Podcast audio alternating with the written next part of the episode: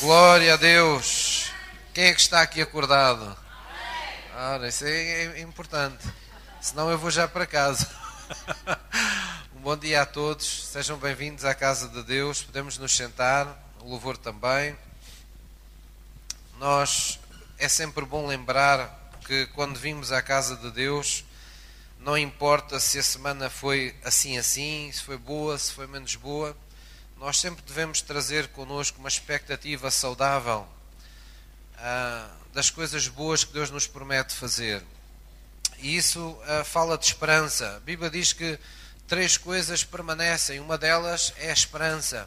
Há uma esperança permanente em Cristo, não apenas de um dia entrarmos na eternidade, na presença de Deus e, e na Sua presença permanecermos numa vida eterna, mas é também Jesus a nossa esperança enquanto estamos aqui nesta terra. Ele é a esperança, Ele é a nossa expectativa sempre presente de que o melhor de Deus está sempre para vir. Um homem de Deus um dia disse, e, e, e isso ficou conhecido, disse uma frase que foi: cada dia que nós acordamos é sempre uma, uma, uma forma de nós sabermos, é sempre uma, uma razão para nós sabermos que o melhor de Deus ainda está para vir. Amém? Porque Deus quer uma vida de graça em graça, de glória em glória. Deus não quer que você viva das glórias do passado, do tempo que já foi bom.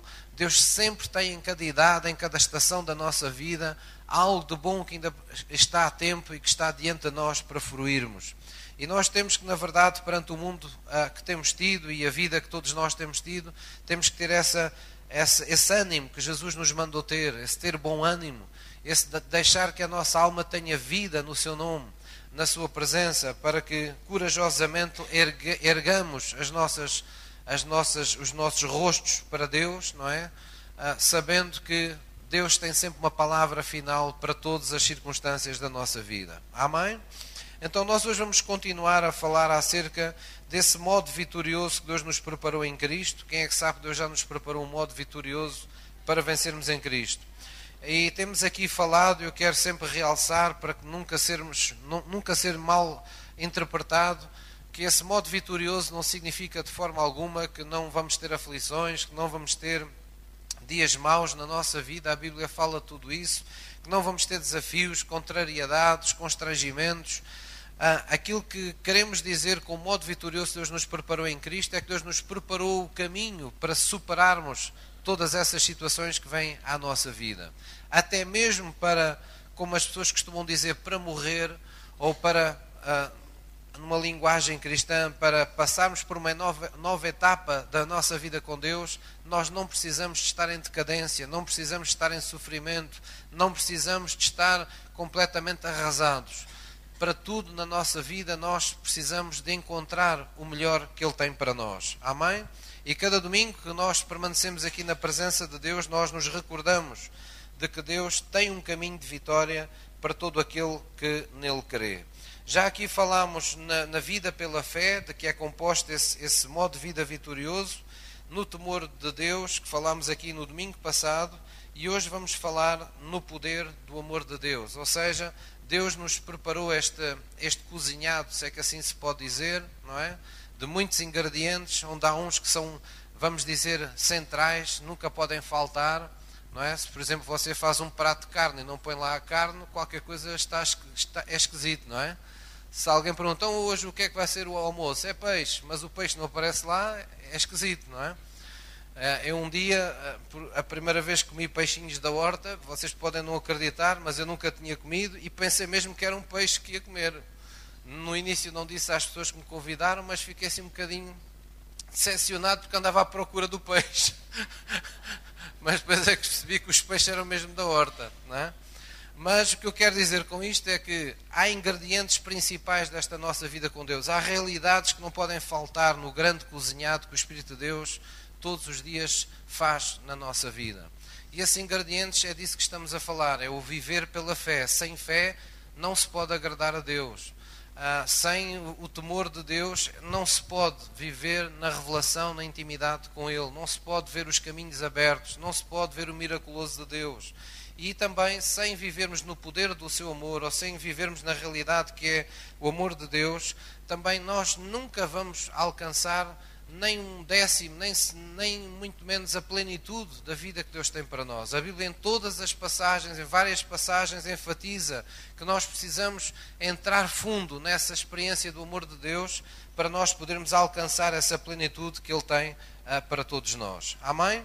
No entanto, eu queria começar por uh, dar uma parte desta, desta mensagem uh, a falar um pouco acerca de fracassos, porque nós podemos pensar, então, pastor, vamos falar do amor de Deus. O pastor diz que temos um modo de vida vitorioso e o pastor vai começar a falar, a falar dos nossos fracassos. Eh, é importante nós, nós compreendermos que a forma como lidamos com os nossos fracassos na nossa vida eh, encaminham-nos eh, para a vida ou impede a vida de Deus de se manifestar em nós. E todos nós, sem exceção, fracassamos. Todos já temos passado por essa experiência, não é nada de que nós nos regozijemos, não é? Não é nada que nos dê alegria. Eu nunca cheguei a casa e disse: É pessoal, vocês sabem o fracasso que eu tive hoje?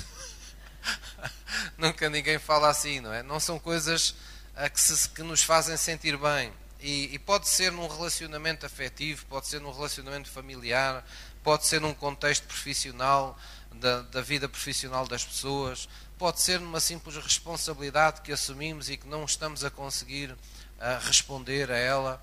Pode ser uma expectativa que nós, que nós criamos acerca de nós ou da nossa vida que não se está cumprindo, ou que o, expectativas que outras pessoas têm acerca de nós que nós não estamos, por assim dizer, saudavelmente a, a, corresponder e sentimos que estamos em falta, sentimos por vezes culpa, condenação, sentimos pressionados, oprimidos por essa ah, por esse, esse, sentimento arrasador de não ter conseguido alcançar algo a que nos propunhamos.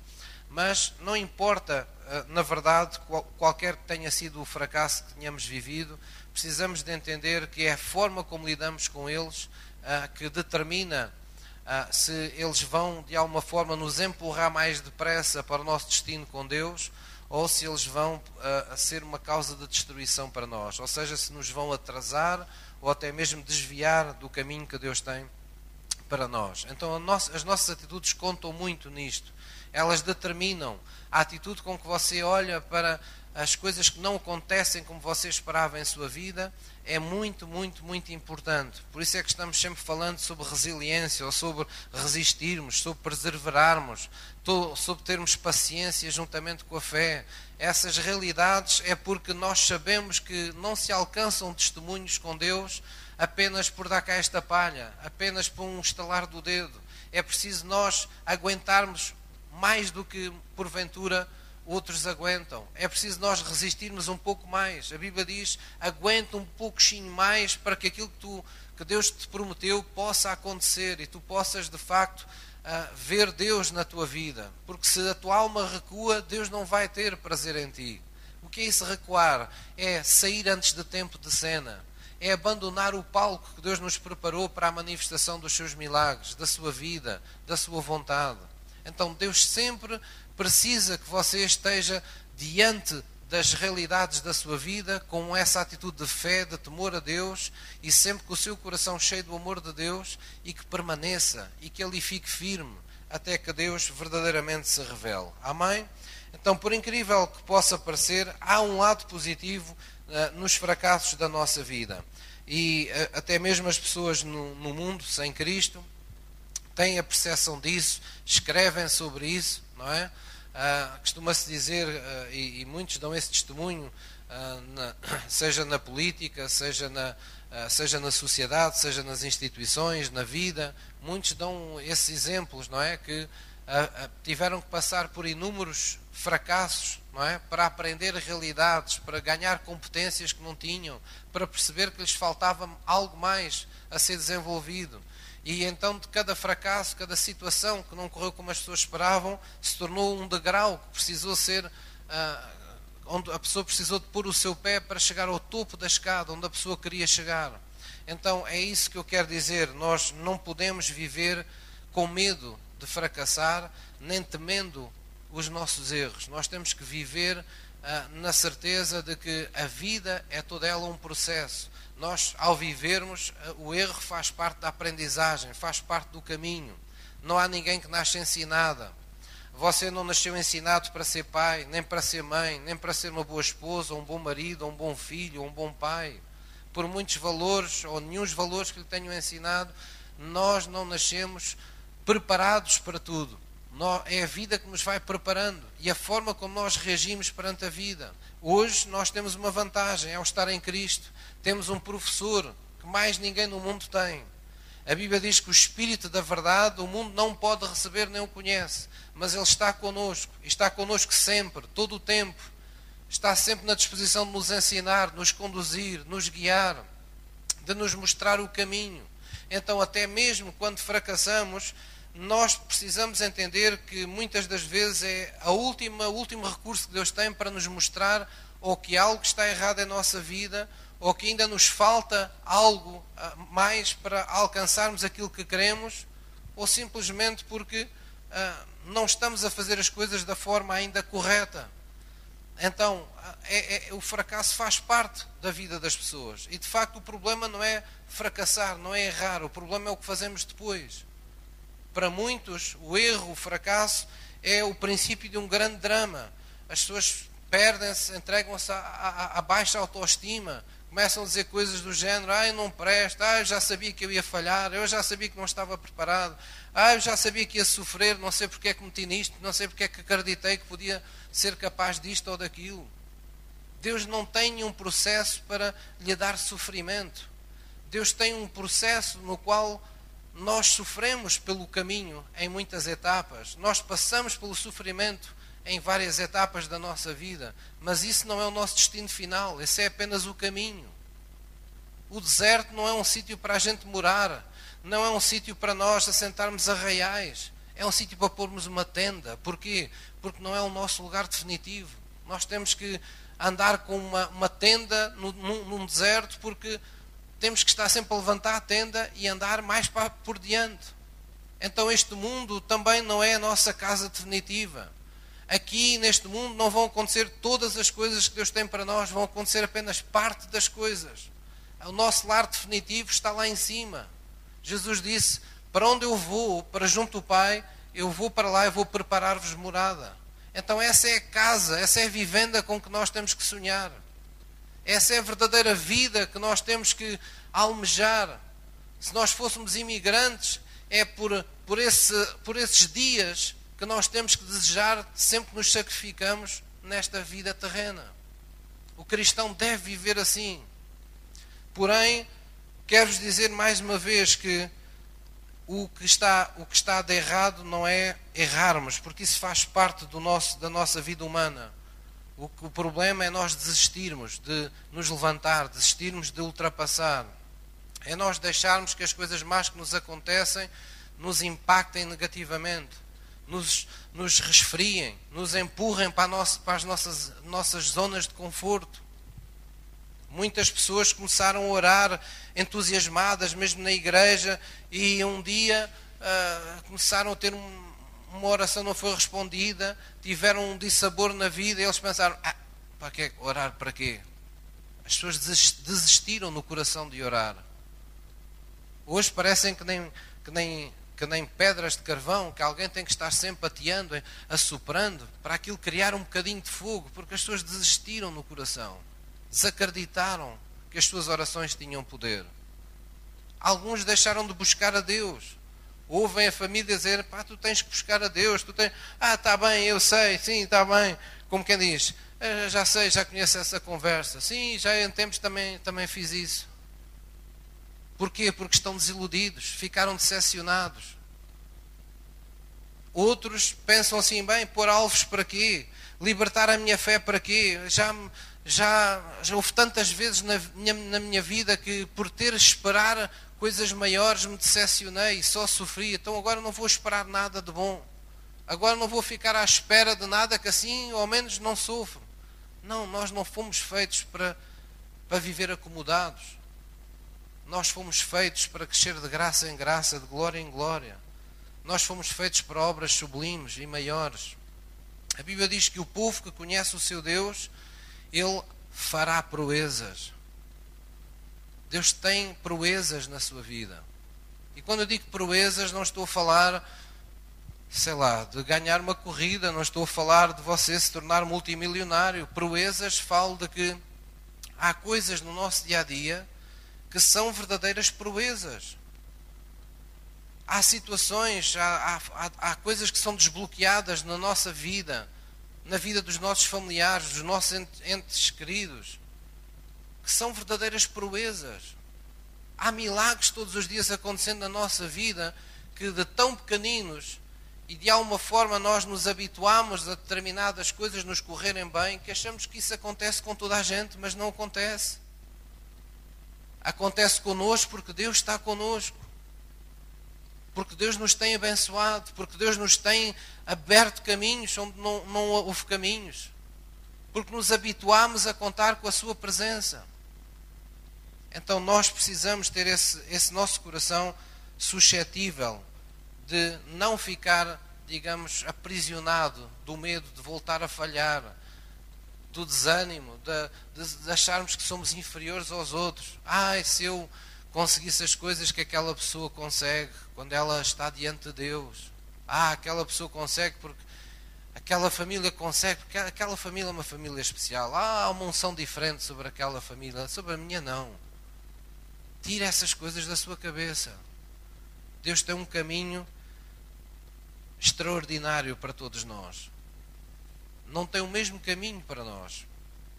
O mesmo caminho é Jesus, como é óbvio, mas o que eu quero dizer é o que Deus vai fazer na sua vida em particular não é o mesmo que vai fazer na minha. Cada um de nós tem um, um, um trilhar, um, um caminho pessoal diferente.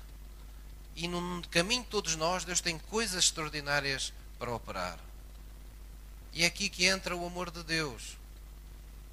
O amor de Deus faz parte desse modo de vida vitorioso. Ele está preparado para nós. Ele foi que nem um presente guardado para um tempo da nossa vida. Por isso a Bíblia utiliza aquela linguagem, não é? Que Deus nos elegeu muito antes da fundação do mundo. Nos preparou para, para sermos uma geração eleita. Está a falar do que Deus atempadamente nos preparou para que nós à frente pudéssemos desfrutar. E Deus tem realidades assim para a nossa vida. Nós hoje podemos receber com confiança cura no nome de Jesus Cristo, porque Jesus já nos preparou essa cura. Nós podemos hoje aspirar a ser pessoas livres, não digo livres fisicamente, porque todos nós fisicamente somos livres, mas livres na alma, livres no coração, livres dentro de nós, porque Cristo nos libertou daquilo que nos amarrava há dois mil anos na cruz. Então há um fundamento sólido, há um fundamento inabalável para o modo de vida vitorioso que Deus nos preparou. Isso é aquilo que aconteceu. Jesus já morreu e ele já ressuscitou. A ressurreição de Cristo é, é o aval, é o ponto de partida que torna possível aquilo que ele promete em nossa vida. A Bíblia fala-nos nisso. Jesus enfatizou isso. Ele um dia chegou junto aos discípulos e disse: meus amigos, vocês tenham bom ânimo, porque neste mundo vocês vão ter aflições, mas tenham bom ânimo por isto, porque eu já venci o mundo.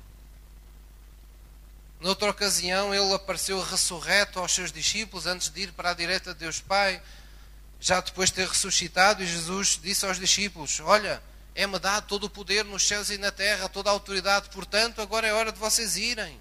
Vão por todo o mundo Cumpram o propósito da vossa vida com confiança. Porque está nas minhas mãos tudo o que vocês precisam. O Pai, tudo o que o Pai tem, Ele me confiou a mim e eu dou a quem quero. E Jesus quis nos dar a nós. Nós somos o seu corpo, nós somos a sua família. Nós somos co-herdeiros com Ele da graça da vida, diz a Bíblia. Então nós precisamos nos ver dessa maneira. Precisamos olhar para essa identidade. Todos os dias o diabo mente acerca de quem nós somos. Todos os dias o mundo quer insinuar por A mais B, pelas coisas que nos vão acontecendo, pelas notícias que ouvimos, pelas conversas que as pessoas têm connosco, pelas coisas más que por vezes nos acontecem, tudo concorre para preparar um cenário de. Ah, como é que eu hei de explicar? Um cenário de contrário da fé, de incredulidade, para criar um cenário de incredulidade. para que a gente esteja sempre receoso, estejamos sempre com receio, estejamos sempre inseguros, estejamos sempre com medo, estejamos sempre ah, com o pé atrás em tudo, seja num relacionamento, seja num, num projeto de vida, seja no que for. E Deus não tem isso para nós. O Espírito de Deus concede ousadia àqueles que dele se alimentam. Posso ouvir no Amém? Então nós precisamos ter essa, essa noção e para isso nós temos que aprender a lidar com os nossos fracassos. Ok, errei nesta área da vida e agora o que é que eu vou fazer? Vou chorar a vida inteira por isso? Não, vou-me levantar. Ok, podia ter feito as coisas de uma forma diferente, mas não fiz. E agora? Agora o que interessa é o que você vai fazer daqui por diante com Jesus Cristo. Porque quem está com Cristo na sua vida nunca está atrasado para o melhor da sua vida. Vamos abrir em 1 Coríntios 13, versículo 8. Então Jesus quis desde o princípio que nós, em tudo aquilo que somos, em toda a vida que desenvolvemos, nós tenhamos esse conforto da, da sua vitória, da vitória que ele teve, não é? Neste mundo tereis aflições, mas tenham bom ânimo, eu venci o mundo. Vivam com esta confiança, vivam com este conforto, com esta autoridade da minha vitória sobre a sua vida. 1 Coríntios 13, versículo 8. Vamos falar então acerca desta realidade que é viver no amor de Deus. Ela é real, mas ao mesmo tempo é, é muitas vezes ainda distante das nossas vidas. E, e a razão é porque muitos de nós cristãos ainda vivemos demasiadamente na carne nós vivemos intensamente os nossos, o nosso dia a dia, não é? Os relacionamentos, as, as, eh, eh, os, enfim, as, as injúrias, as ofensas, uh, o que um disse, as falhas que outro teve para conosco, o que o outro podia ter feito e não fez. Nós vivemos intensamente esse mundo que está à nossa volta e muitas vezes não buscamos com intensidade de vida esse amor de Deus. Pensamos que o amor de Deus é assim uma coisa que de tempos a tempos a gente ouve falar nele. Não, nós temos que viver nele. O amor de Deus é algo que tem que nos impactar por dentro e tem que nos alimentar por dentro para que ele se manifeste de uma forma autêntica, de uma forma genuína, de uma forma natural, sendo exteriorizado na nossa vida. Quando nós vivemos, ah, vamos dizer, alimentados pelo amor de Deus, nós temos uma postura na vida diferente das outras pessoas. Há características de Cristo que começam a ser vistas na nossa vida. Nós temos uma, uma predisposição maior para o perdão. Nós temos uma predisposição maior para sermos sensíveis aos sofrimentos das outras pessoas ou simplesmente ao destino que a vida das outras pessoas ah, ah, está tendo. Nós temos coisas que nos apetecem às vezes fazer na ânsia dos nossos sentimentos, mas que nos retraímos. Algo dentro de nós nos impede de ser vingativos, de retaliar, de falar mal, de julgar, daqui a colar, uh, fazer justiça por, por mãos próprias. Nós sentimos às vezes essas, esses, esses, digamos, esses fogachos dentro de nós, que ainda é muito humano, não é? O reflexo das injustiças, das, das ofensas, da indiferença dos outros, das feridas que, que a vida com os outros nos deixa. Mas quando vivemos nutridos pelo amor de Deus, nós temos capacidade de encaixe. É como se tivéssemos um, um saco do lixo, é? Suficientemente fundo, onde conseguimos lançar todos os detritos que as outras pessoas lançam sobre a nossa alma. Então, quando nós vamos vamos no, no, nosso dia a dia, nos relacionando com as pessoas, esses, essas, essas coisas más, esses maus sentimentos estão escondidos naquele saco, estão colocados naquele saco do lixo. Eles não, não, não deitam cheiro na nossa vida.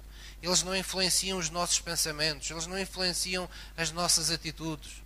Eles não determinam se estamos mais ou menos disponíveis para os outros. Porquê, pastor? Porque encontramos pela primeira vez alguém na nossa vida cujo amor por nós não depende do nosso desempenho. Nesta vida, nós habituámos-nos até ditados, não é? Até ditados que enfatizam isso, ditados populares. As pessoas estão sempre naquela expectativa de que eu vou amar uma pessoa que também me ama, não é?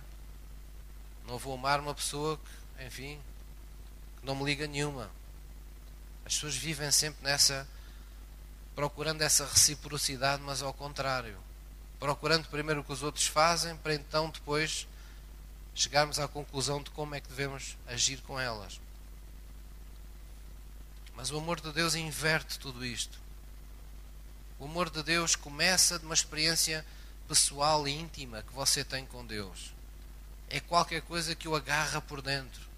Você experimentou alguém que o ama incondicionalmente. Não depende do seu desempenho para com na vida para com ele o quanto Deus o ama. Deus o ama sempre, com a mesma intensidade. Deus não nos manipula com o seu amor. Deus não nos engana.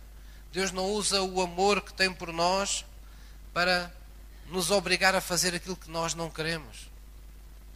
Então, o amor que Deus, que encontramos em Deus, é um amor que não nos subjuga violentamente. É um amor que nos convida à rendição nos convida a entregarmos. Faz lembrar um pouco quando chega a primavera e, e, e nós olhamos para os campos, até mesmo para as, para as bermas dos caminhos, não é? E começa, parece que há uma, qualquer coisa no ar, não é? Parece que alguém andou ali a pôr uns pós durante a noite. Tudo o que é plantinha, tudo o que é florzinha, de repente tudo está. Todas as flores estão abertas.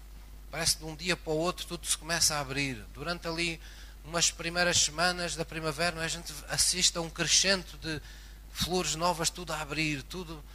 Os pássaros até parece que cantam mais. Não é? Porquê é que isso acontece assim? Porque Deus preparou as coisas para serem assim. E Deus nos preparou na nossa vida para andarmos em amor. Deus nos preparou na nossa vida para termos essa capacidade de nos abrirmos para os outros e nos rendermos em amor, em serviço altruístico aos outros. Nos dar prazer em oferecermos aos outros. Ah, pastor, mas tenho sofrido tantas vezes de confiar nas pessoas. Bem, e depois? Vamos deixar de confiar nas pessoas só porque elas nos falham? Vamos deixar de andar de bicicleta porque caímos? Ou vamos deixar de andar de carro porque demos um toque com o carro, tivemos uma batida, um, um, um acidente? Não vamos falar mais com as pessoas com quem já discutimos uma vez? Vamos ficar isolados no mundo porque discutimos uma vez? Então, nossa vida é feita de marcos negativos que nós não deixamos que eles se tornassem definitivos para nós. Nós demos a volta por cima deles.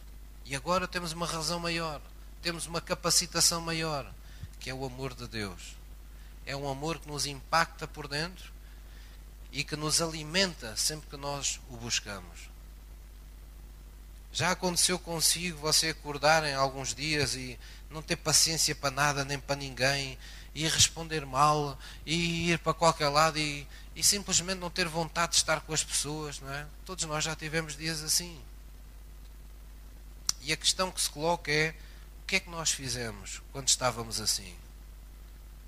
Apenas ficámos à espera que aquilo nos passasse? Ou nós buscamos o amor de Deus? Será que nós temos a mesma facilidade, a mesma, a mesma intuição para buscar o mesmo instinto para buscar o amor de Deus, como as pessoas têm o instinto para ir buscar um medicamento quando têm uma dor de cabeça, ou quando têm uma, uma leve constipação, ou quando têm uma dor, ou seja lá o que for. Toda a gente tem a sua pequena farmácia em casa. E quando tem alguma coisa que já conhece, vai correr-se ao seu comprimido, porque já sabe que ah, eu tomo isto, isto já me passa. E eu pergunto: quantos de nós corremos para a presença de Deus? porque acreditamos que a Sua palavra é o nosso remédio santo. Porque acreditamos que o Seu amor é aquilo que nós mais precisamos. Quando já não temos paciência, quando já não temos capacidade para suportar, quando já não temos desejo nem iniciativa em nós para estar com os outros, não temos já disponibilidade, disposição para investir tempo na vida dos outros. O que é que nós temos que fazer? Temos que ir ao amor de Deus. Amém? Temos que buscar o amor de Deus. 1 Coríntios 13, versículo 8, faz esta declaração incrível. Diz: O amor nunca falha. E durante este capítulo, até aqui, é como se a Bíblia nos estivesse a dizer, não é? A importância do amor, como ele é indispensável na nossa vida. Sem ele nada seríamos, nada nos aproveita. E depois faz um relato daquilo que o amor não faz, daquilo que o amor não é, porque muitas das vezes essa é a forma mais rápida de nós compreendermos o que é uma coisa, é sabermos o que ela não é.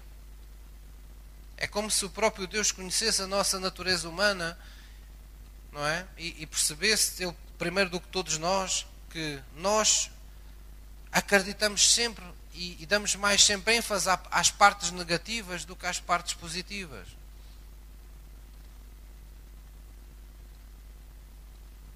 Quando alguém diz que você é uma boa pessoa, você se calhar às vezes fica assim desconfiada do que a pessoa está a dizer.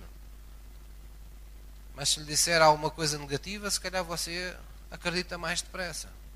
Nós temos essa tendência humana, natural.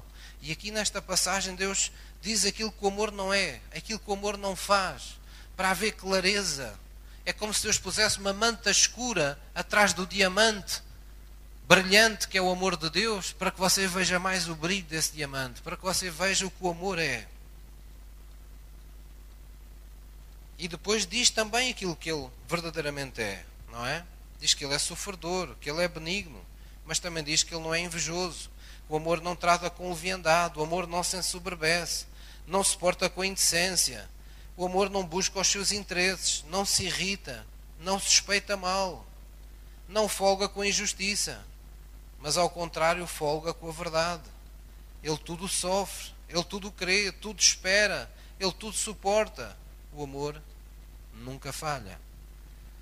Está a falar, este amor nunca falha, vem depois de uma descrição ativa do amor de Deus. O amor é isto, o amor é aquilo, o amor não é isto, o amor não é aquilo. Ou seja, isto é o amor em ação.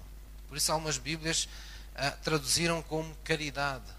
Porque caridade não é que esteja só a falar das obras boas que as pessoas praticam, está a falar do amor em ação, o amor que é usado a favor dos outros o amor que, é, que, que está a ser praticado para aquilo que foi enviado. O amor de Deus é, por natureza, altruísta.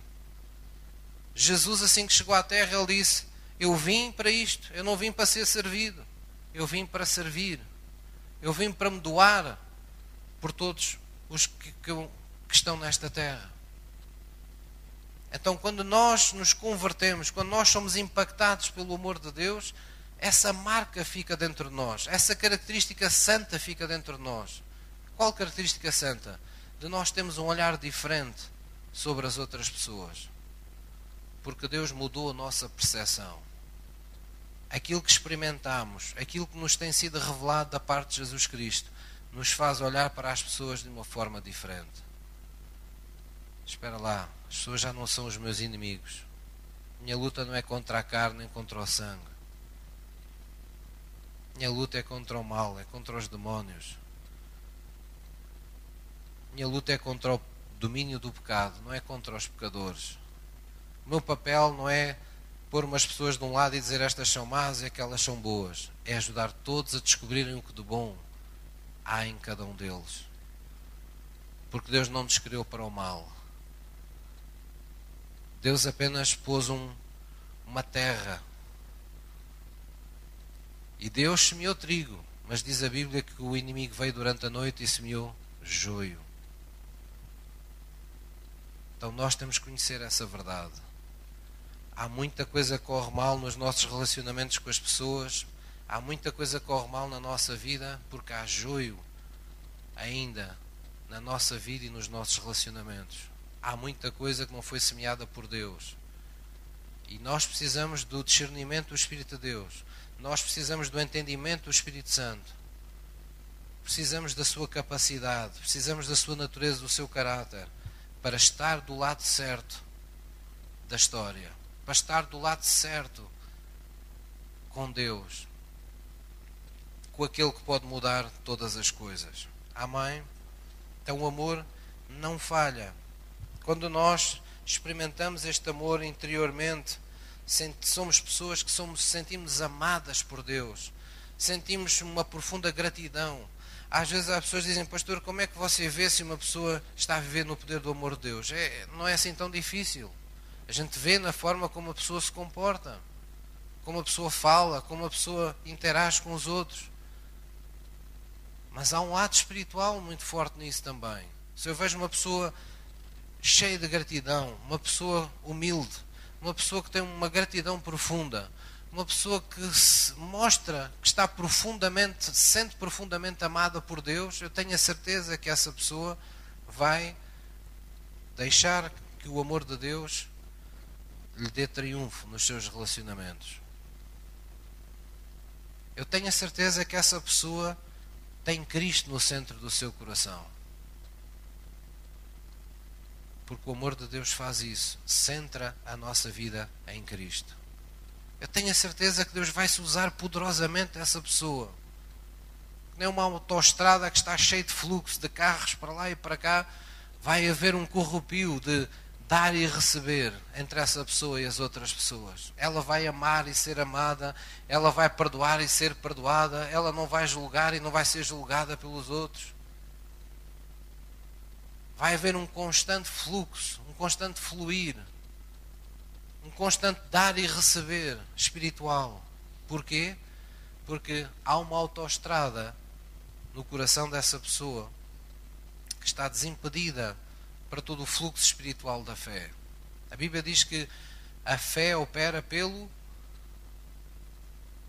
pelo amor, não é? É como se Deus dissesse: olha, os carros andam na autoestrada, é?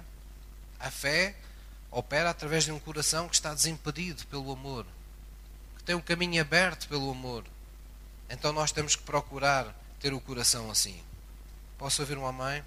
Vamos abrir em Efésios 4, Efésios 4, 31. O modo de vida vitorioso que Deus nos preparou compreende esta realidade que Paulo disse é o mais importante de tudo, é o amor. Efésios 4, versículo 31. Efésios 4, 31. Diz assim a palavra de Deus, vamos ler juntos: toda a amargura, e ira, e cólera, e gritaria, e blasfémia, toda a malícia, sejam tiradas dentre vós.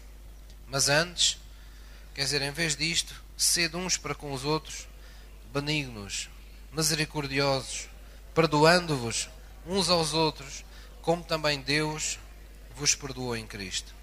Então, as marcas de uma vida fundada e arraigada em amor, conforme Paulo chamou este fenómeno, é? este fenómeno de que nós temos estado aqui a falar, que é uma vida que foi e é impactada pelo amor de Cristo e que se alimenta do amor de Cristo e que por isso vive por Jesus, tem Jesus vivo no seu coração. É um amor onde, que continuamente está fluindo. A Bíblia diz que esse fenómeno é ter a vida fundada e arraigada no amor de Deus. É assim que, que a Bíblia chama esse modo de vida. Está fundado e está arraigado. É dali que se alimenta, é ali que está firme, é dali que não vacila. Quando nós vivemos assim, nós temos um, uma, um barómetro, nós temos uma, um padrão, nós temos uma referência dentro de nós.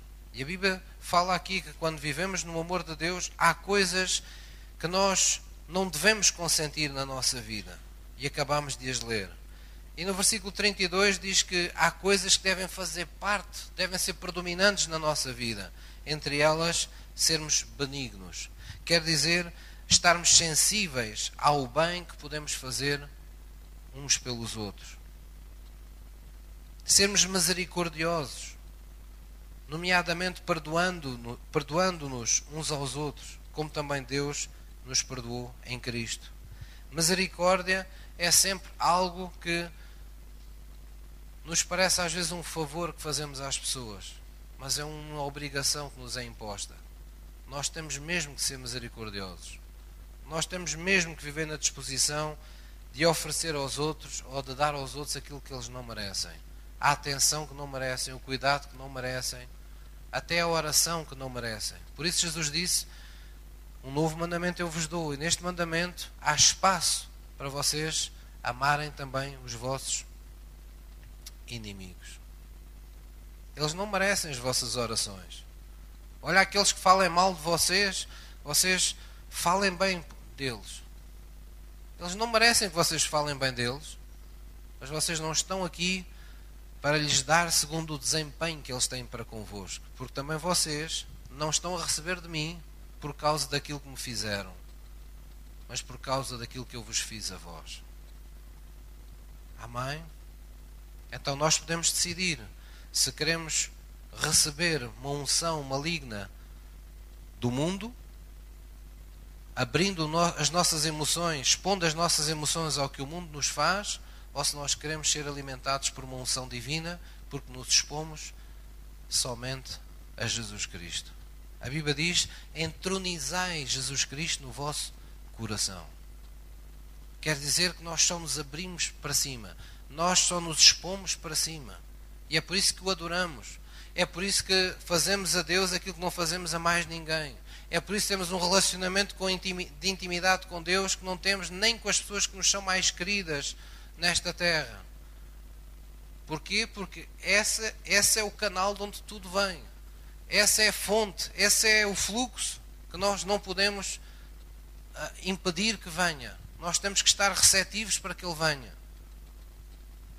Então a Bíblia fala aqui de sermos benignos, de sermos misericordiosos. A Bíblia alicerça esse, esse amor no perdão de Deus. Perdoem-se uns aos outros. Todos os dias concedam aos outros a capacidade de serem soltos das, das coisas más que vos fizeram, das culpas que vos parecem que essas pessoas têm para convosco, das ofensas, das injúrias, das injustiças do bem que não fizeram. Soltem as pessoas, não fiquem com, com as pessoas amarradas no vosso íntimo, na vossa alma. Amém? Oh, pastor, mas isto é, é tão difícil. É difícil para nós. Mas não é difícil se formos assistidos pelo Espírito Santo de Deus. É difícil para um ser humano ter um coração de pedra, mas não para um ser humano a quem Deus mudou o coração para pôr os seus estatutos e os seus mandamentos dentro de nós. E o amor é o nosso verdadeiro mandamento. Jesus disse: Um novo mandamento eu vos dou, que vos ameis uns aos outros. Este é o mandamento dos mandamentos. É aquele que faz com que todos os outros tenham sentido. Por isso a Bíblia diz: tu deres a tua vida em favor de alguém, ou se tu uh, sei lá, deres toda a tua fortuna aos pobres, mas não tiveres amor, isso não te serve de nada. Porque o mandamento do amor é o que dá sentido, é o que dá cobertura a tudo aquilo que fazemos de bem. Ninguém pode ser verdadeiramente benigno da parte de Deus se não o fizer movido por amor. Na verdade, é assim que temos que pensar nos nossos relacionamentos, todos eles, seja em casa, no nosso lar, seja na igreja, seja no trabalho, seja com as pessoas do mundo. Nós sempre temos que ter os nossos relacionamentos movidos a este combustível, o amor. Porquê é que fizeste isto àquela pessoa? Olha, não fui capaz de dizer que não. Olha, é, senti que era aquilo que eu devia fazer. Porque quem ama não fica indiferente. Posso ouvir um amém? Então vamos abrir em Lucas 10, versículo 30. Lucas 10, versículo 30.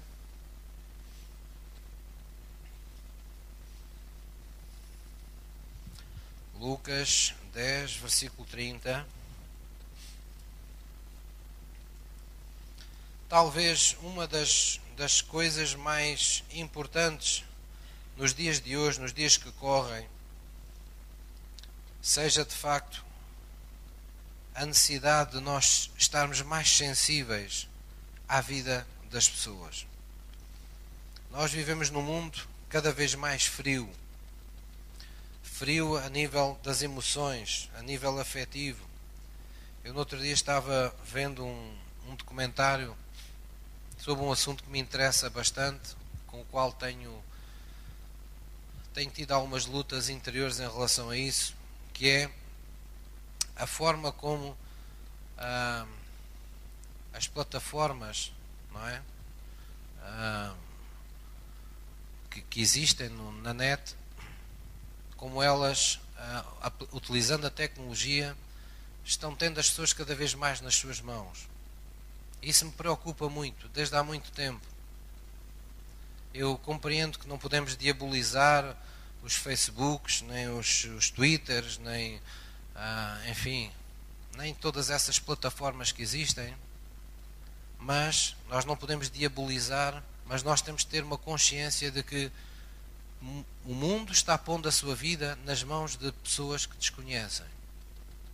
E essa, essa, esse, esse, esse documentário que eu estava vendo sobre vários especialistas, vários prismas, uns que defendiam mais um, os efeitos negativos, outros também mostravam os efeitos positivos, enfim, os prós e os contras, tudo isso. Houve uma, uma, uma, uma situação, duas coisas que, que vieram assim bem claras. Uma foi de que nós estamos cada vez mais confiando dados da nossa vida a redes sobre as quais sabemos muito pouco. E eles sabem tudo acerca de nós. Temos testemunhos de muitas pessoas que ou já trabalharam ou que trabalham nessas plataformas que, quando lhes é permitido ou quando ganham ousadia, nos dizem claramente que as decisões que eles tomam não têm perspectiva o melhor para nós, mas apenas e só lucros. Quer dizer que alguém está gerindo todos os dados que nós lá pomos, a nossa vida está sendo passada a pente fino. Nossa, quer dizer, a de quem põe a sua vida toda lá, não é? Porque há pessoas que até quando vão à casa de banho fazem um, um vídeo para pôr, para pôr na internet. Ah, vão ao restaurante antes de comer, filmam o que estão a comer, que é para mostrar o, o que comem vestem-se, filmam-se, que é para mostrar o que vestem, onde estão, a toda a hora, a todo o instante. E não se apercebem que a sua vida está a ser colocada nas mãos de desconhecidos. Aí existe esse perigo real. E uma das, das especialistas que estavam falando sobre isto, a dada altura, disse: as pessoas, há uma coisa que ninguém está a ter bem noção, é que as competências tecnológicas são cada vez maiores, são cada vez são tantas e cada vez em maior número que as pessoas, no mesma hora que têm hoje, não é uma hora que tinham há 10 anos atrás, nem há 20 anos atrás. As pessoas, em cada vez em menos tempo, fazem cada vez mais coisas. Há uma pressão. O tempo está sendo acelerado pela velocidade que essas plataformas estão dando à vida das pessoas. E depois ela diz isto, que foi incrível. Isto significa que as pessoas têm cada vez menos tempo para tomar as suas decisões. Têm mais informação, estão mais, têm acesso a mais informação, mas têm cada vez menos tempo para decidir e para meditar, para, para refletir, para se abstrair do que estão fazendo, para tomarem uh, decisões cada vez mais conscienciosas. Ou seja, as pessoas estão sendo induzidas a viver à pressa. E todos nós ouvimos, desde muito novos, dizer depressa e bem, não há quem. E é assim que o mundo vive hoje. Nós vivemos todos numa grande pressa. Todos temos a sensação que as 24 horas do dia não chegam. Há pessoas que já se convenceram que não pode haver tempo para estarmos com outras pessoas porque, enfim, não dá. E este é o grande perigo até para os cristãos. É nós deixarmos de ter tempo para aquilo que Deus mais valoriza. Deixarmos de ter tempo para estar com Ele e deixarmos de ter tempo para olharmos com os olhos de Jesus para as outras pessoas. Afinal, não são estes os dois grandes mandamentos da lei? Amarás o Senhor teu Deus de todo o teu coração, com todas as tuas forças, com todo o teu entendimento, e amarás o teu próximo como a ti mesmo. E eu pergunto onde é que estes mandamentos andam na nossa vida hoje? Quando as pessoas não têm tempo para estar com Deus, quando as pessoas não têm tempo para, para dar da sua vida aos outros, onde é que estes mandamentos andam? Qual é a centralidade que Cristo tem na nossa vida hoje? E veja o perigo disto. Quando isto não acontece de uma forma saudável, a nossa vida estar centrada nestes mandamentos, acontece o outro lado que eu acabei de vos falar. Nós tomamos decisões sempre a correr, sempre em cima da hora. Estamos, vi estamos vivendo assoberbados com uma série de coisas, não é? Uma série de cuidados da vida, uma série de coisas que não, urgentes que estão aparecendo na nossa vida e pode acontecer deixarmos passar os momentos mais importantes da nossa vida, que nós deveríamos viver, que nós deveríamos saborear. E nós olharmos para trás e dizermos: em que é que eu investi a minha vida? Que é que eu estive fazendo todo este tempo? Olharmos para trás e vermos um enorme vazio. Porque não construímos relacionamentos de amor e de aliança. Porque não tivemos momentos vividos que mereçam a pena ser lembrados. Estávamos demasiado ocupados, estávamos demasiadamente apressados. Havia coisas que a gente não podia, não podia, não há tempo. Então nós temos que, como cristãos, perceber que Jesus precisa também ser o Senhor do nosso tempo. Nós não nos podemos deixar embarcar nesta nesta correria. Nós temos que aguentar os cavalos, como se costuma dizer, não é? Temos que puxar as rédeas de vez em quando. Nós temos que tirar tempo para nós próprios. As senhoras, por exemplo, vão ter agora um, um privilégio de ter uma, uma conferência só para elas, não é? Tira um tempo só para si. Para não dizer que 90 e muitos por cento das mulheres passam grande parte do seu, do seu tempo a segurar as pontas das outras pessoas. Na família, no trabalho, em todo o lado. Não se esqueça de tirar um tempo para si. Não é pecado você descansar. Não é pecado você tirar um dia para se restabelecer, para se restaurar, para parar, para se abstrair da sua vida e dizer assim: hoje vou investir este dia só em mim. Não é egoísmo, é querer estar à altura, é dar lugar a que o Espírito de Deus nos ministre. A Bíblia diz que nós só podemos dar aquilo que recebemos. Se nós não recebemos, não podemos dar. Se nós não, não sentimos o bem de Deus sobre a nossa vida, não podemos fazer bem a ninguém. Se nós não recebermos paz de Deus, só vamos fazer confusão na vida das outras pessoas. Algures na nossa vida, volta e não volta, temos que nos colocar em, em posição de, como se costuma dizer, de solitude, não é? Há a solidão e há a solitude. A solitude é quando você busca por vontade própria estar sozinho para se encontrar consigo mesmo ou para estar entre si Deus, para, para refletir sobre a sua vida. A solitude faz bem, a solidão não. A solidão, nós podemos estar rodeados de pessoas e mesmo assim sentirmos solidão. Quando as pessoas não conseguem alcançar os nossos sentimentos, quando a gente, o mundo que está dentro de nós, a gente não vê que esse mundo esteja a ser percebido pelas pessoas que connosco, connosco vivem. Então nós dizemos que a pessoa se sente só. Mas como? Estás rodeado de tanta gente, até tens um pastor, tens uma igreja que ora por ti, tens lá em casa pessoas maravilhosas que gostam de ti. Mas mesmo assim a pessoa sente -se só. Porquê? Porque ninguém quer saber daquilo que está dentro de si.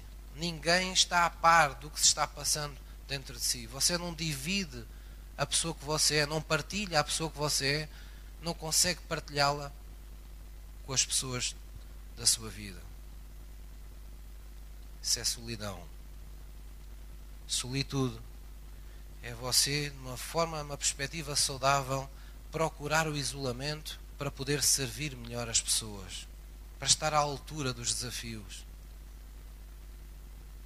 Eu tenho muitos momentos de solitude. Eu encorajo vocês a terem esses momentos de solitude. Não deixe apenas o horário, o relógio decidir a sua vida. Ah, tantas horas tenho que fazer isto. Ah, tantas horas. Ah, amanhã tenho que acordar às tantas horas. Ah, agora tantas horas. Não deixe que o relógio seja o seu Senhor. Jesus é o Senhor, deve ser o Senhor do seu tempo. Você tem que ter consciência do que é que está a fazer, se está a fazer coisas importantes na sua vida ou se está a fazer coisas apenas que são urgentes. Será que você é apenas um bombeiro na sua vida? Passa a vida a apagar fogos de um lado para o outro? Ou você está a construir alguma coisa? Está a fazer alguma coisa em prol do plano que Deus preparou para a sua vida? Lucas 10, versículo 30, fala-nos desta, desta, desta parábola tão importante do bom samaritano. E isto apenas acontece para os que têm esta capacidade, para os que desenvolvem esta capacidade de não ir na corrente, não ir empurrados pelos outros, mas que estão a ser verdadeiramente guiados pelo Espírito Santo. Lucas 10, versículo 30. Lucas 10, versículo 30. E respondendo Jesus, disse: Descia um homem de Jerusalém para Jericó e caiu nas mãos dos salteadores, os quais o despojaram e espancando se retiraram, deixando meio morto. E ocasionalmente descia pelo mesmo caminho certo sacerdote e vendo passou de largo. E de igual modo também um levita, chegando àquele lugar e vendo, passou de largo. Quer dizer, foram indiferentes ao sofrimento daquela pessoa. Mas um samaritano que ia de viagem chegou ao pé dele e vendo, diga comigo, moveu-se de íntima compaixão. Moveu-se de íntima compaixão. Moveu-se por um amor intenso no seu coração. Sentiu-se compungido interiormente, sensível. Ele não era capaz de ficar indiferente ao que ali se estava passando e aproximando-se atou-lhe as feridas, deitando-lhe azeite e vinho e pondo sobre o seu animal, levou-o para uma estalagem e cuidou dele. E cuidou dele. Por causa da compaixão, ele cuidou daquela pessoa. E partindo no outro dia, tirou dois dinheiros e deu-os ao hospedeiro e disse-lhe: Cuida dele, e tudo o que mais gastar, eu gastares, eu te pagarei quando voltar. Qual, pois, destes três te parece que foi o próximo daquele que caiu nas mãos dos salteadores? E ele disse: O que usou de misericórdia para com ele. E disse Jesus: Vai e faz da mesma maneira. Vai e faz da mesma maneira. Não faças o que toda a gente faz. Não vivas como toda a gente vive à tua volta. Vive de uma outra maneira. Leva a tua vida de uma forma diferente. O mundo à tua volta está perdendo padrões, está perdendo princípios, mas tu não sejas assim. Tu vive pelos padrões de Deus. O mundo não quer saber de mandamentos, mas tu vive pelos mandamentos de Deus. Ama a Deus sobre todas as coisas. E lembra-te que o que vem a seguir, mais importante de tudo, é amares o teu próximo. Da mesma maneira que te amas a ti mesmo. Amém? Então o amor de Deus é isto quando nós temos, temos Cristo devidamente centrado no nosso, no nosso coração, o amor de Deus não é uma agenda cheia de, de, de pontos que nos causam opressão, que nos deixam. Ah, será que eu falhei agora alguma coisa? Ah, será que eu já fiz tudo? Ah, será que ainda falta alguma coisa? Não. A vida com Deus é pacificada. Nós temos que viver na paz de Deus. É verdade que estamos a caminho da vida eterna. Mas não é apenas o destino que é importante, também é importante a viagem. Por isso, Jesus veio aqui ao nosso encontro e disse: Eu vim para que vocês tenham, tenham é a partir de hoje, tenham vida e a tenham com abundância. É pecado pensarmos em Jesus só para esta vida terrena. Mas Deus quer que você pense em Jesus a partir da sua vida terrena até à eternidade. E nós precisamos de viver no poder do amor de Deus. Amém? Ele que nos vai criar as condições para nós sabermos quando devemos ficar calados, quando devemos falar, para nós termos palavras que abençoam, termos gestos que abençoam, termos palavras que libertam. Você já viu quando nós estamos muito oprimidos, uma circunstância qualquer da vida, nós nem conseguimos, nem, não só não estamos livres dentro de nós, mas não conseguimos ajudar os outros. Como nós precisamos que alguém por vezes numa simples conversa, num telefonema, num encontro, nos dê uma palavra que seja libertadora. É ou não é? Quantos de nós temos, por causa do, de algo que alguém nos diz, nós sentimos um. Sentimos, temos uma experiência com o amor de Deus, ou uma experiência com a fé, ou uma experiência, sei lá, com um sonho, o avivar de um sonho ficamos mais animados, ficamos com mais ânimo, só porque alguém encalhou nas palavras certas quando falou conosco. Deus precisa de pessoas assim. O mundo não tem a palavra viva de Deus, mas a palavra viva de Deus habita no seu e no meu coração. Então vamos lhe dar voz. Vamos estar mais sensíveis às pessoas que estão à nossa volta. Mesmo que você encontre uma pessoa que diga esta pessoa não tem condições nunca para ir à minha igreja. Não, não é por isso que a gente deve fazer mais ou menos por ela. Nós vamos fazer o bem a todos. Devemos ter entranhas de benignidade, de misericórdia. Devemos procurar o bem. Quer dizer, se está ao nosso alcance fazer o bem, então vamos fazê-lo. A Bíblia diz para termos um cuidado extremo em não aborrecer o próximo aborrecer o próximo não quer dizer que às vezes não tenhamos de dizer verdades uns aos outros que, que, que magoem, que despoletem situações de há uma exaltação momentânea. Porque às vezes isso é necessário. Mas o que se quer dizer é não aborreças gratuitamente as pessoas. Quer dizer, não, não, não te metas com a vida das pessoas de uma forma gratuita ou apenas para julgar, para criticar, uh, para criares mais um tropeço, para deixar mais um bocadinho de culpa, para deixares mais um bocadinho de condenação, para deixares uma pessoa um pouco mais perturbada. Não te metas nisso. Não aborreças o teu próximo. Estás a ser homicida. É o que diz a Bíblia. Estás a matá-la. Ai, pastor, eu matar uma pessoa com aquilo que digo? É verdade. A vida e a morte não são dadas de uma vez, são dadas aos poucos. Você pode ir matando aos poucos uma pessoa com aquilo que lhe diz, e você pode ir dando vida às pessoas aos poucos com aquilo que lhe diz. Eu acredito que todos os dias, todos os domingos, quando chego aqui, estou-vos dando cada vez mais vida por causa daquilo que vos digo. E nós temos de ter essa perspectiva as pessoas que estão lá em casa, as pessoas que fazem parte do nosso círculo de amigos, as pessoas que são as pessoas da nossa vida.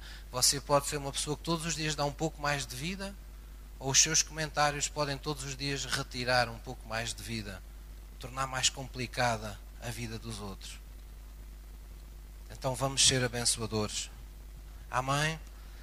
Vamos ser dos que soltam, vamos ser dos que intercedem, vamos deixar o lugar de acusação Vamos deixar de procurar réus na nossa vida, culpados de tudo o que nos acontece.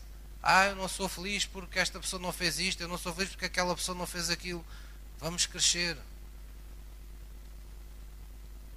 O rumo da sua vida fala acima de tudo de Deus e das suas decisões. Então vamos colocar o nosso coração na presença de Deus. Vamos deixar que Deus nos sare para sermos uma bênção para os outros para que nesta viagem, neste, neste caminho onde nós estamos, enquanto aqui estivermos e com quem estivermos, sejamos uma bênção para os outros. Ajudemos as outras pessoas genuinamente. E se estiver nas nossas mãos fazer o bem, façamos o bem. Se se exigir algum sacrifício, pois sacrifiquemos-nos. Se isso exigir perder um pouco mais tempo, pois percamos o nosso tempo, que nem aquele bom samaritano. Se implica atrasar alguma coisa mais na nossa vida, pois fique isso por fazer. Mas o que não pode ficar por fazer é o bem que nós sabemos que podemos fazer pelos outros. Há oportunidades únicas que nós temos na vida uns dos outros para os abençoar. Com uma palavra, com um abraço, com a disponibilidade do nosso tempo ou simplesmente para ouvir. Mas há um tempo, há um tempo que não se repete muitas vezes e que nós temos que aproveitar na vida uns dos outros.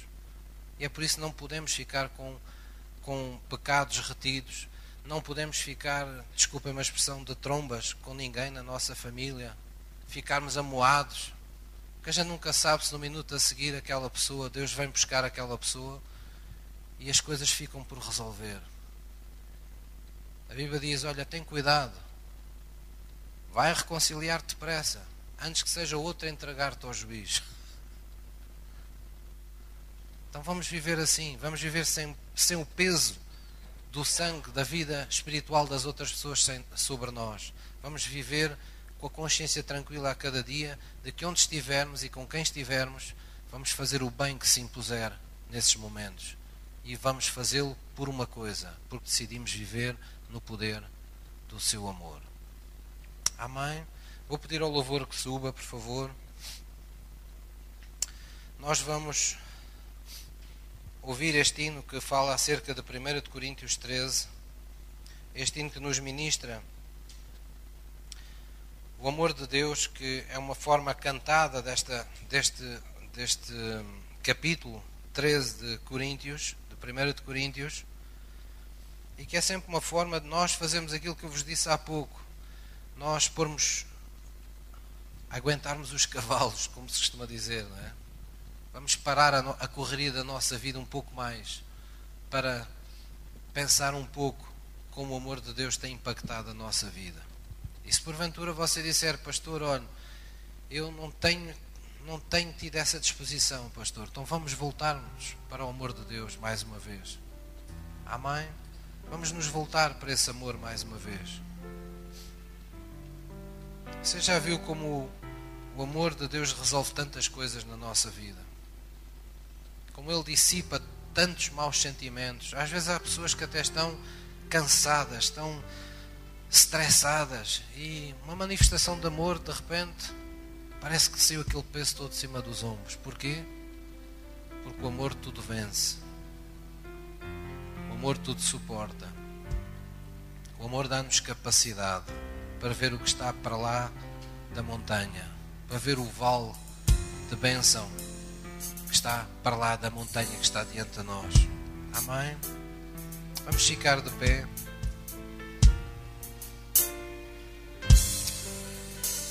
Vamos ouvir aqueles que sentirem adorar a Deus com este hino cantem, mas se não somente ouça, deixe que esta palavra penetre no mais íntimo da sua alma.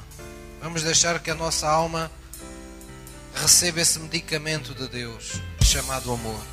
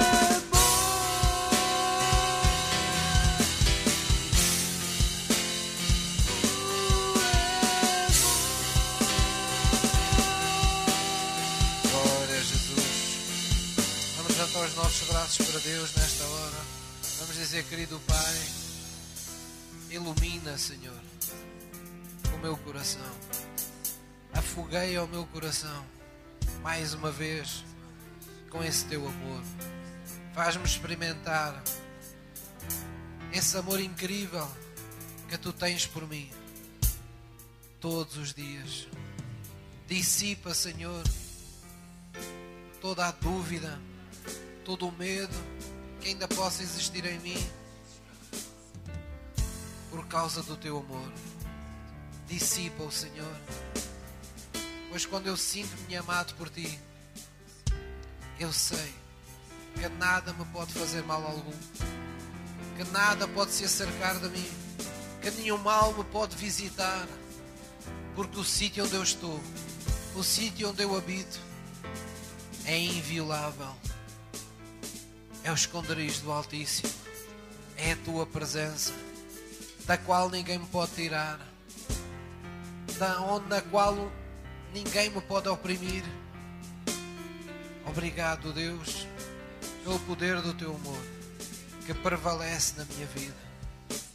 Concede-me, Senhor, concede-me essa graça mais e mais de poder fluir no poder do teu amor de poder ser a extensão do teu amor nesta terra. Quebra as minhas barreiras, Senhor. Não permitas que eu viva enclausurado nos meus receios, nas minhas inseguranças. Não permitas, Senhor. Ajuda-me. Torna-me capaz de ser sensível pela tua compaixão no meu coração. Em nome de Jesus. Em nome de Jesus. Glória a Jesus. Nós vamos fazer algo sobre esta palavra. Se vocês estiverem no seu lugar e tiver ao lado, sei lá, uma esposa, um marido, um filho, um pai, uma mãe, escolha primeiro essas pessoas para dar um abraço sentido. Não é? Mas não dê. Sempre que eu falo no abraço, lembro de um abraço que recebi uma vez aqui à frente e não me sai da cabeça. A Fernanda sabe do que é que eu estou a falar, não sabe? Ora, muito bem. Mas tive aqui uma experiência com um jovem que marcou também. Eu fui ministrar o amor de Deus e fui dar um abraço a todos eles sentido. E quando eu dou um abraço ao Tiago, ele era muito pequenino, nunca mais me esqueço. Ele chegou assim ao pé de mim e fez assim. Eu dei-lhe o um abraço, eu estava emocionado. Ele fez assim para mim: Pronto, pastor, pronto, já passou.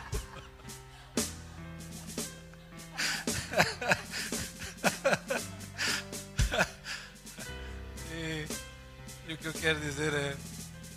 Vamos dar um abraço sentido. Se calhar nós já em casa já demos algum abraço. Alguém já disse: é, dá-me lá um abraço. Eu, ah, está bem, pronto. Não é esses abraços que eu falo, é ter um abraço ministrando. Amém? Tenha consciência que você tem um amor incrível dentro de si. Mesmo que você às vezes não o sinta, o amor de Deus está em si. Dê um abraço que faça outra pessoa sentir, que faça outra pessoa receber o bem que você lhe deseja, o bem que Jesus tem para fazer em sua vida. Amém? Então vamos fazer isso. E se sentir no seu coração, estenda esse abraço aos seus irmãos na fé, mas vamos partilhar esse amor de Deus hoje. Amém? Louvor aqui em cima, continuamos ministrando, está bem? 1 Coríntios 13. Passar e toda a profecia, os dons, as línguas e tudo mais que existir. Porém, como aquele que foi, que hoje é e para sempre há de ser. O amor é a essência de Deus e para sempre